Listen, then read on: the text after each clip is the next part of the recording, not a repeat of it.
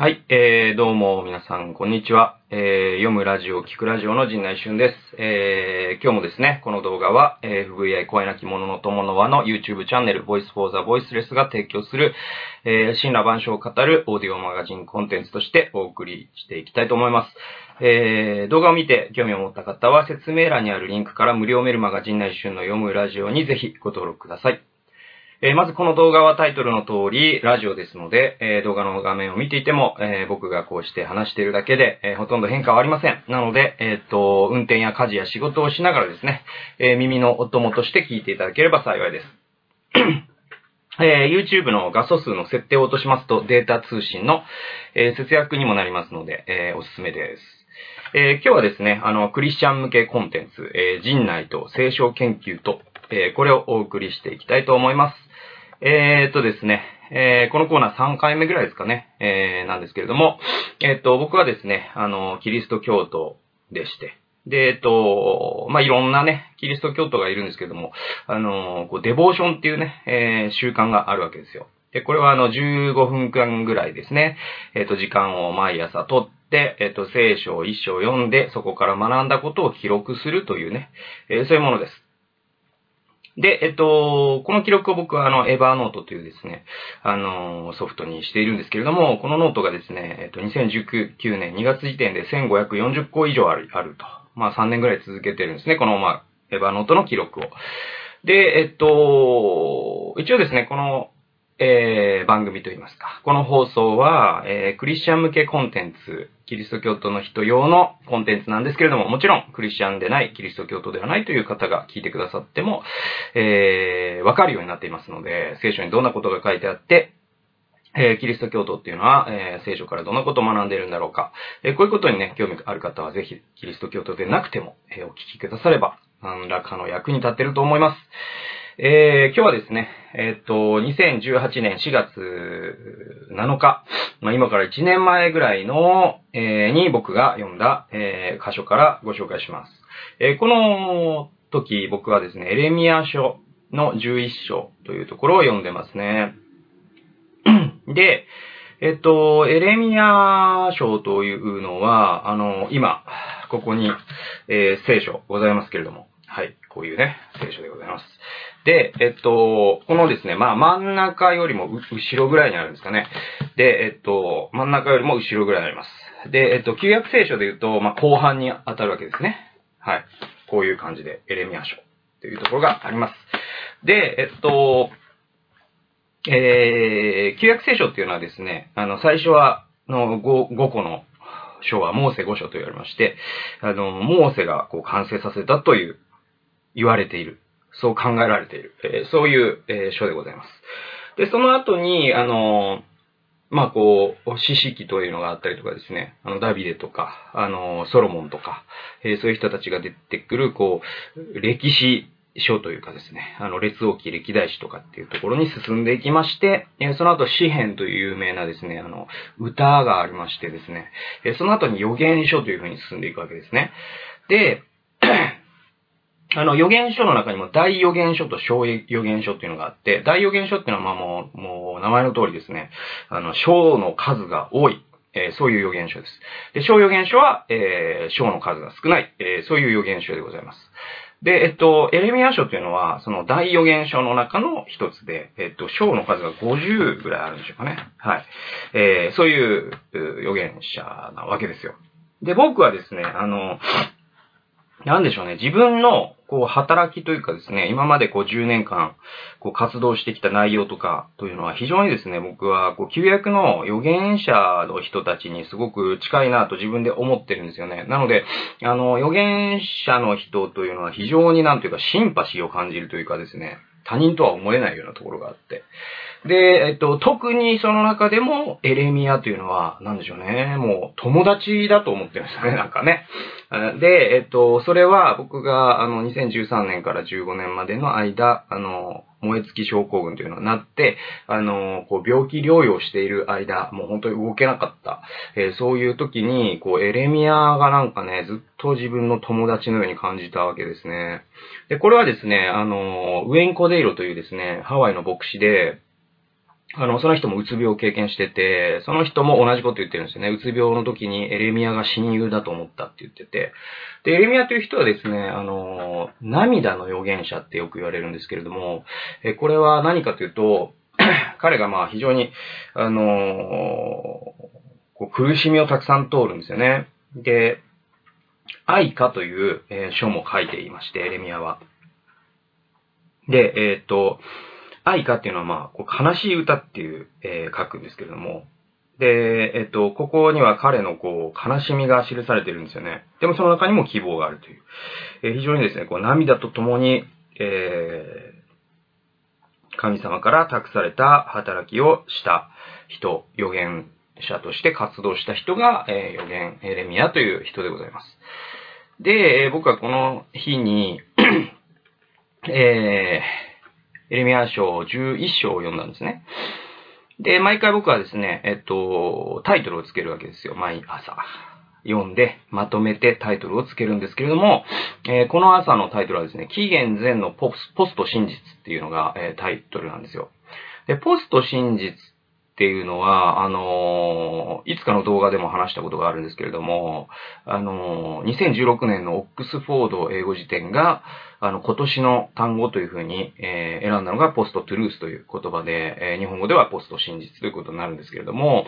えっと、紀元前にも、ポスト真実というものがあったんだなというのを僕はすごくこの箇所を読んで感じたわけです。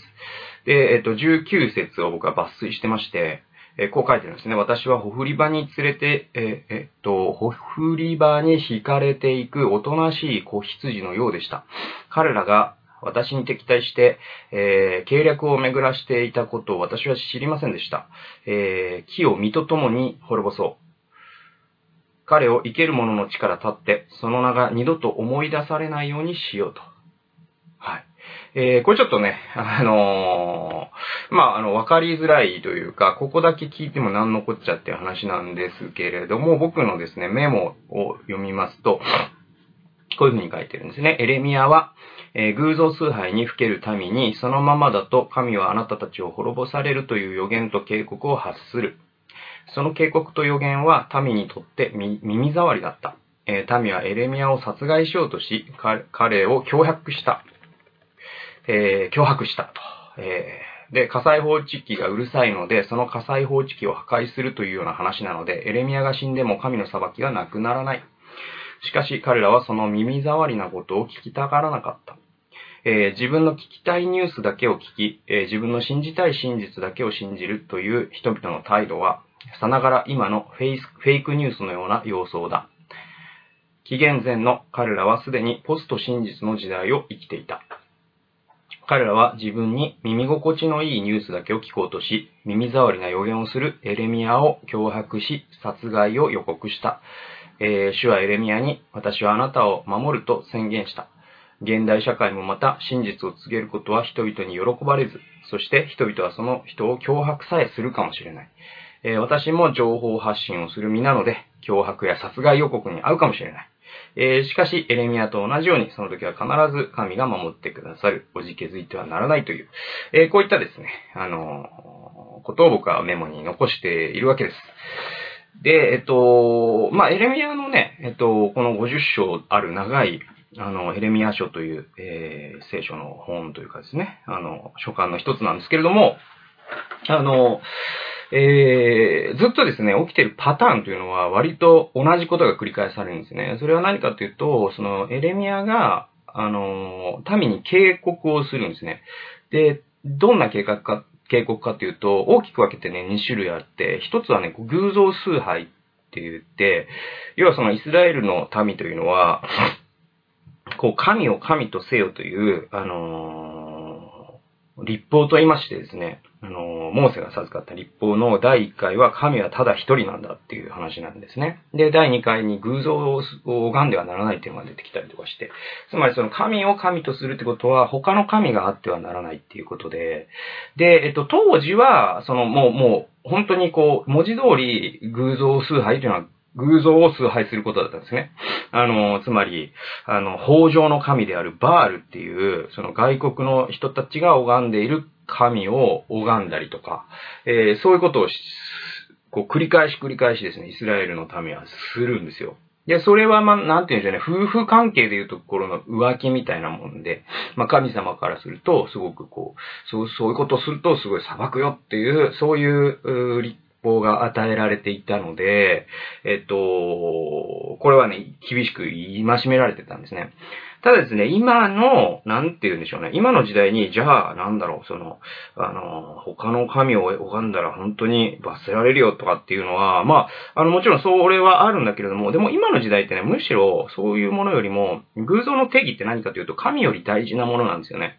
神が満たすべき、その心の満足っていうのを何か他のものによって満たすっていうことが偶像の定義だっていうことを、あの、ティモシー・ケラーというですね、ニューヨークの牧師は言っていまして、で、僕もそれは本当にそうだなと思うんですね。で、えっと、そう考えますと、今の偶像って、むしろそういうなんか神社仏閣みたいなものよりも、あの、お金とか、名誉とか、地位とか、あるいは恋愛とかね、あのー、まあ、いろんなものとか、ゲーム、えー、スマホ、えー、なんだろう、その、パチンコ、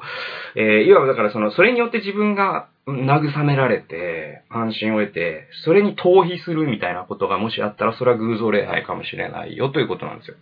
で、えっと、旧約のエレミアがそういうことに警告を発するわけですよね。その時に偶像を、えー、拝んではいけないよってことを発します。これが一つのエレミアの、えパターンです。もう一つのパターンは、この時の時代状況が非常に関係していて、エレミアが活動した時代というのはですね、あの、バビロン保守って、あの、世界史で習ったと思うんですけれども、それのね、あのー、直前なんですよ。それ何かっていうと、あの、エレミアが活動したのは、あの、イスラエルの王国が2つに分裂した後なんですね。で、何と何に分裂したかというと、北イスラエルと南ユダっていうんですよ。で、ユダ王国の方が長いこと生き残るんですね。北王国が先に保守になっちゃっるんですけれども、ユダ王国は残るわけですよ。で、えっと、ユダ王国で、えっと、エレミアは活動するんです。で、この時に何が起きてたかというと、バビロンという、えー、強国がですね、こう、帝国主義的にですね、周りの国々を次々と併合していくんですね。まあ、軍事的に侵略していったりするわけですね。で、でも、強国はバビロンだけではなくて、エジプトという強国もあったんですよ。で、えっと、この時のユダの、あの、王様とか、あとね、あの、まあ、今で言う、なんでしょうね、内内閣とか、あの、こう、えー、大臣とか、そういう人たちは、軍人とかね、えー、そういう人たちはですね、あの、ぜひエジプトと軍事同盟を結んで、えー、バビロンとことを構えるべきだと。そして独立を保つべきだってことを言うんです。勇ましいことね。えー、だけども、あの、エレミアはですね、それに反対するわけですね。えー、エレミアは何と言ったかというと、もう、補修されることが、あの、神の御心なんだよと。えー、神様は今までのこの何百年かの偶像崇拝というのをずっとこう、忍耐してこらえてきたけれども、今そのこらえる限界に来たんだと。だからその裁きとしてあなたたちは70年間、えー、補修を経験するんだよと。でもその補修の中でもちゃんと神様はあなた方のために立てている計画をよく知ってると。それは将来と希望を与えるものだよっていう、なんて言うんでしょうね。こう、リアリズムでありながら希望を語るっていうのが、えー、エレミアのその時の政治的なというか、あの予言のスタンスなんですけれども、でも、それがですね、このユダの王をはじめ、あの多くのですね、こう有力者というか権力者には気に入らなかったんですよね。で、エリミはそういったことがあったんで、何度もこう、投獄されたりするという。なので、えー、涙の預言者と呼ばれるようになったという、えー、経緯があります。で、えっと、僕がこの朝ですね、えっと、さっき読み上げた通り思ったのは、あの、人々はエレミアの言葉をですね、すごいね、聞きたがらなかったんですよね。で、えっと、結局ね、もう聞きたくなさすぎて、もうエレミアを殺そうとするんですよ。何回も。で、それは人々もそうだし、民の指導者たちもそうだし、えっと、王様もそうなんですけれども、えっと、エレミアをですね、本当に殺そうとすると。それで、それは何かというと、そのもう警告音がうるさいから、その火災報知器をこう壊してしまうみたいな話で、でも火災は収まらないわけなんで、本当は意味がないんですよ。意味がないんだけど、民はそういうことをするっていうことがあって。で、これって結構ですね、一周回ってというか何周回ったのかよくわかんないんですけど、今の世の中に非常に似てるんですよね。で、今の世界っていうのは、そのポスト真実っていうのが、あのー、流行語というかですね、あの、今年の言葉、世界の言葉になったのを見てもわかるように、人々はですね、もはや真実を知りたいなんて思ってないんですよね。そうじゃなくて自分に耳心地のいいことを聞きたいと。それが人々の願いになってきてると。で、それをこう体現したのがトランプ大統領の当選であり、また、あの、ブレグジットというね、ことが可決された背景にあるんじゃないかっていうのが、まあ、あの、多くの有識者が言ってることですね。で、じゃあ、そのトランプ大統領がなんでこう、人気があったかというと、人々が耳心地がいいことを言ったんですよね。それは何かというと、その中国に仕事が奪われてると、AI に仕事が奪われるかもしれないと。それ、メキシコ人が入ってきて、あの、俺たちのこう、福祉をボロボロにしてると。でも、それを俺は取り戻すんだと。メイクアメリカグレイトアゲインだと。そして、なので、その中国からアメリカに工場を持ち帰ってきて、アメリカ人がもう一度、その、偉大なアメリカになれるように、その工場で働くことによって、みんなが中流階級に戻って、名誉を回復できるようにするよっていうことを言ったんですよ。簡単に言えば。で、それって、その聞く人によってはむちゃくちゃ嬉しいことで、あ、やったって思うんですよね。またあの栄光よ再びみたいになって、すごい嬉しいんですよね、感情的に。だけど、唯一の問題は、それが真実ではないということで、で、どう真実じゃないかっていうのは話すと長くなるんですけれども、まあ、簡単に言うとですね、今、そのグローバリズムというものに背を向けて、要はそのローカリズムというか、その保護主義というものに走ると、結局ですね、グローバリズムの良さっていうのは何かっていうと、あのーまあ、経済学でいうですね、比較優位っていう概念があって、あの、いろんなことが適材適所になって分業化されていった結果、世界的にこの、えっ、ー、と、ゼロサムだった富が、えゼロサムじゃなくなるとみんなが豊かになることができるよっていう話なんですよね。で、なので、それから背を向けるっていうのは実は貧しくなることで、えっと、アメリカにもし本当に工場を持って帰ってきて、アメリカの中流層を本当に復活させるとどうなるかというと、アメリカは長期的に必ず貧しくなるんですよ。それはもうアメリカの多くの経済学者も、あの、みんな口を揃えて言ってるんですよ。なので、あの、トランプが言ってることはリアリズムではないんです。だけど、感情的なリアリズムなんですよ。で、ここがポイントで、で、その時のイスラエルの状況っていうのはまさにそうで、その感情的にはこの国家の危機に瀕していたので、もう、エジプトと同盟を結ぼうとか、あとは北条の神を拝もうとかっていうのは、彼らの感情としては嬉しかったんですけれども、本当の真実とは違ってたんですよね。で、エレミアは真実を言ったんですよね。なので、憎まれたし、無視されたんですよね。で、えっと、僕、まあ、僕自身の話に最後は行くんですけれども、あの、僕は割とだからその、エレミア、その病気になったということだけじゃないんですよね。エレミアが親友だと感じるのは。で、それは何かというと、まあ、僕自身も、なんて言うんでしょうね。こう、人があんまり聞きたくないようなこととか、人があんまり語りたがらないようなこととか、えー、そういったことをを語るっていうのが、あの、また発信するっていうのが僕のなんか神様から与えられた使命の一つだなと、えー、日々感じていて、で、しかもまあ僕は、なんでしょうね、こういう仕事を選んだからでもあるんですけれども、あのー、もう身元を明らかにして、こうして顔を出して、えー、本名も出して、えー、発信してるわけですよ。で、それっていうのは、あの、僕みたいなね、別に知名度もない、あの、有名人でもない、えー、人間なので影響力は微々たるものかもしれないんですけれども、何かを発信するというのは、いつもリスクを伴うわけで、で、えっと、エレミナヤのように、あの、殺されたりとか、あの、投獄されたりとか、あの、そういうことは、あの、今の時点では全然考えられないかもしれないんだけれども、でも、あの、反対にあったりとか、無視されたりとか、そんなこと聞きたくないよと言われたりとか、あするってことは結構あるんじゃないかなと。そして結構、あの、あの、実際にあることもあったりとか、まあそもそもこう、こう、顔を出してね、こうして発信するっていうのは、割とですね、あの、多くの人はしないことですよね。えー、で、そういうことをしているので、あの、非常にですね、なんかエレミアの生き方、というのに、すごいこの朝、えー、励まされたという、えー、そういう話です。なので、えっ、と、ポスト真実の時代に、こう、真実を語るっていうのは簡単なことではないんだけれども、でもそれをするっていうのは、あの、予言的な生き方であって、で、えっ、と、こう、もっと言えばですね、普遍的な意味で言うと、あの、この、キリスト教会、あの、キリストの体としての、あの、教会ですね。そしてキリスト者っていうのは、あの、この世における予言的な存在なんだよっていう考え方もあって、で、これ非常に大事なんで、なので、あの、世の中の人がこういうことが聞きたい、耳心地のいいことってっていうのがあったとしても、あの、それに迎合するんではなくてですね、あの、真実を語り続けるという役割を、まあ、果たすっていうのが、まあ、僕だけじゃなくて、あの、これを聞いている皆さんにも、あの、一人一人にあるんじゃないかなと思います。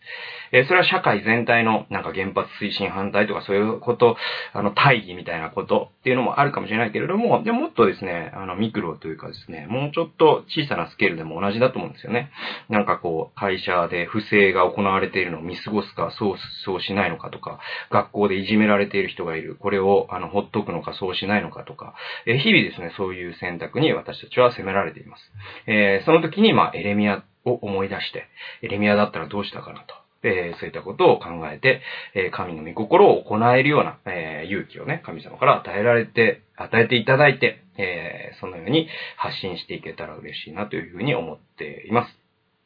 というわけで、えー、本日もですね、えー、動画をご視聴くださりありがとうございました。えー、気に入ってくださった方は、右下のベルマークを押して、チャンネル登録してくださいますと嬉しいです。それではまた、さようなら。